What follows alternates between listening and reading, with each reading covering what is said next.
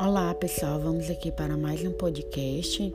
Hoje quero falar sobre a autoestima. É importante a gente saber que a autoestima está relacionada também sobre o amor por si mesmo, né? Quando a gente ama a si mesmo, não é apenas ter um ponto de referência para saber quanto a gente deve amar o outro, quanto o outro deve amar a gente, mas é que a autoestima ela é um fator de proteção contra os transtornos mentais, gera um bem-estar, uma qualidade de vida. Ativar a nossa autoestima é também se tornar uma pessoa mais atraente, se tornar uma pessoa é, mais mais saudável, tanto mentalmente como fisicamente.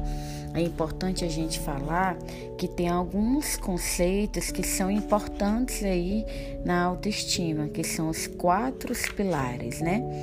Os quatro pilares seriam a autoimagem, que é a nossa opinião que a gente tem de nós mesmos, a nossa aparência, né? A forma como a gente se vê, a nossa autoimagem. O autoconceito, que é o que a gente pensa de si mesmo, né? Aquilo que você acredita sobre você. O auto-reforço, em que é em que medida você se premia e se gratifica pelo que você consegue, isso também pode ser saudável, e a autoeficácia, que é quanta confiança você tem em si mesmo.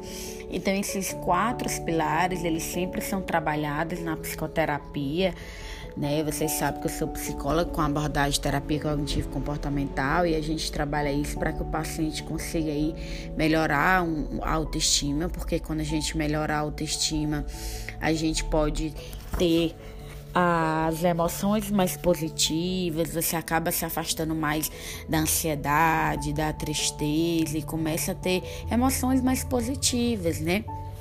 De estar satisfeito com você mesmo a gente consegue atingir níveis de maior eficácia nas tarefas em que a gente se coloca a fazer, né? Você não fica se da, você não vai ficar dando por vencido com facilidade, você vai ter mais perseverança, paciência.